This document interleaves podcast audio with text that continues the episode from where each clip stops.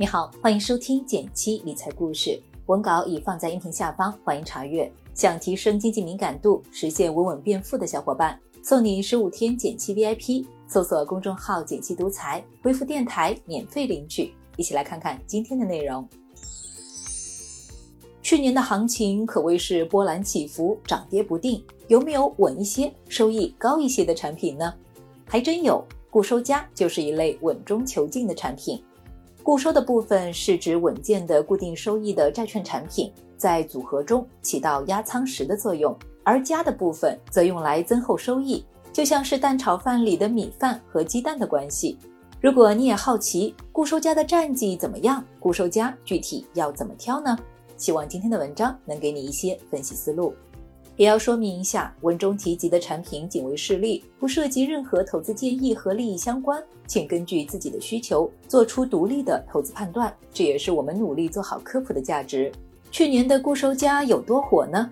规模上，固收加单单在去年就募集了上千亿规模，成为市场中一股不可小觑的力量。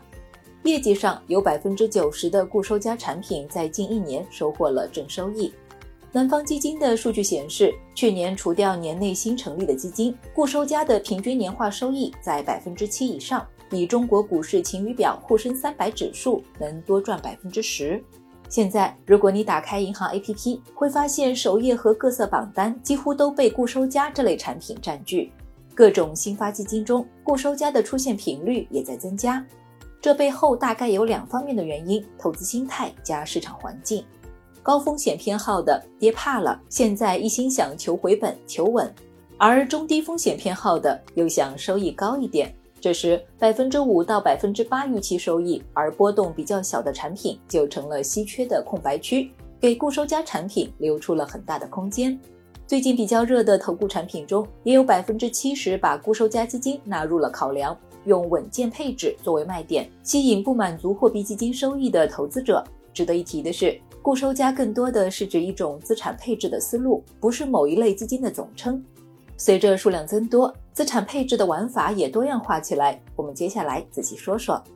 和做菜讲究荤素搭配挺像的，固收加讲究的主要就是配比。一般来说，固收加的加法有两类，一种是加资产，一种是加策略。资产又可以分为两类，分别是股票和可转债，而策略则主要指打新和量化对冲。先来看加股票，从长期收益的角度来看，股票的长期收益通常能跑赢债券，所以主流的加部分几乎都会选择股票。不同的股债配比，收益也会不同。债券负责防守，而股票负责进攻。固收加的股债配比一般是两比八左右，这是因为偏债的产品中，基本以百分之七十或百分之八十为界，在基金合同中约定了投资比例范围。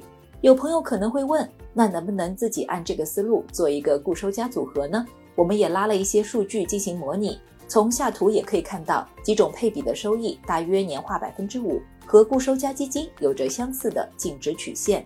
要注意，在下跌趋势中，过高的股票占比也可能造成固收减的效果。最近一个月，固收加也难以在市场中独善其身，这点大家也要做好预期管理。来看加可转债。可转债同时兼具股和债的特质，债的部分相当于公司借钱的欠条，我们把钱借给上市公司，借钱期限到了，公司是要返还本金和利息的。如果我们不想做公司的债主，还可以做公司的股东，能转换成公司的股票。由于这两个原因，市场好的时候，它有股票能获取更高的收益；市场下跌时，有债的票面金额保护，下有保底，上不封顶。去年转债类基金的走势也颇为亮眼，具有代表性的中证转债指数涨了百分之十八，让不少买了转债的小伙伴喜滋滋的。要是从一九年算起，中证转债指数更是累计上涨了百分之五十以上。不过这里还是想提醒两点：第一，目前可转债大部分估值都比较高了，转债中衡量估值的指标叫溢价率，溢价率越高，转债和股票的价值偏离度越大。现在这个指标处于历史百分之九十的位置，现在去买可能会买贵了。第二，股价涨跌是转债的主要收益来源。根据转债的特性，股价下跌时，转债的表现也会受到正股的影响。从长期来看，股票指数的收益是要高于转债的，所以在当下的高估值下，或许还不如买固收加了。再来看加打新。打新基金是指那部分资金会用来参与打新股的基金。由于一二级市场价差的存在，基金可以赚取其中的价格差异，用来增厚收益的一种策略。但去年发生了两个变化，影响了打新基金的收益。变化一，中签率降低。打新规则变了，不仅会提高新股的估值，也让基金公司申购新股的成功率没有以前大了。变化二，新股收益下降。当高估值的新股遇上不理想的市场行情，可能直接破发。比如今年一月实行注册制板块的新股破发率就达到百分之二十五，不太理想。根据研报统计的数据，打新基金的收益发生了明显下滑，往年能赚百分之六到百分之七的，去年也就挣了百分之三。从十二月召开的中央经济会议论调来看，今年将全面推进注册制，新股发行的数量可能还将继续增加。当供给不再稀缺，增厚打新基金收益的一二级市场的价差，或许很难再回到过去的美好时光。再来看加量化对冲，市场上还有一部分固收加产品会通过配置股指期货、券商的融券等衍生品来实现加的目的。比较常见的有股票多空的量化对冲策略。但这类策略有着监管和成本等方面的风险，暂时不推荐这类型的固收加产品。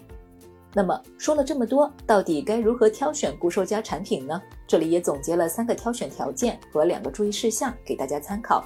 条件一，基金规模大于十亿，规模太小，比如小于两亿，可能会存在清盘的风险。条件二，最大回撤小于百分之五，胜率大于百分之八十。最大回撤就是某段时间内基金净值从最高点回落到最低点的幅度。这个指标越大，说明这个产品的风险相对高。而胜率指的是一段时间内获取正收益的概率。回撤小，胜率高，那么基金抗跌的能力相对来说也更强。大家也可以根据自己的风险承受能力设置不同的参数。条件三，成立时间大于三年。如果一个基金成立时间太短，就无法观测长期的业绩表现和风格是否变化。毕竟，太过短期的业绩说明不了什么。最后，还需要在基金的详情页中重点关注两点：基金公司的实力加基金经理的管理年限。固收加产品需要同时在债市和股市领域里投资，讲究股债资产的默契配合，因此可以优先挑选成立时间久、经过市场考验的基金和团队，经验多，遇到市场波动应对办法也就相对充足。这里用天天基金 APP 举个例子。首页点击更多条件选基进入界面，点击开始选基金，依次选择成立时间大于三年，最大回撤小于百分之五，胜率大于百分之三十，基金规模大于十亿等指标后，就能看到符合条件的基金了。还可以点进基金详情页，看看成立以来的净值情况能否与自己的风险承受能力匹配，再了解一下基金经理的从业年限、基金持仓等，对基金有个较全面的认识。总的来说，固收加的本质就是一种资产配置的思路，相对稳的固收产品打底，加少量博取高收益的投资策略，尽可能让你既能多赚一点，又能赚得舒服。最后也要提醒一下，固收加并不是稳赚不赔的。如果遇到宏观环境不好，比如利率上升、股债双杀的话，也会跌不少。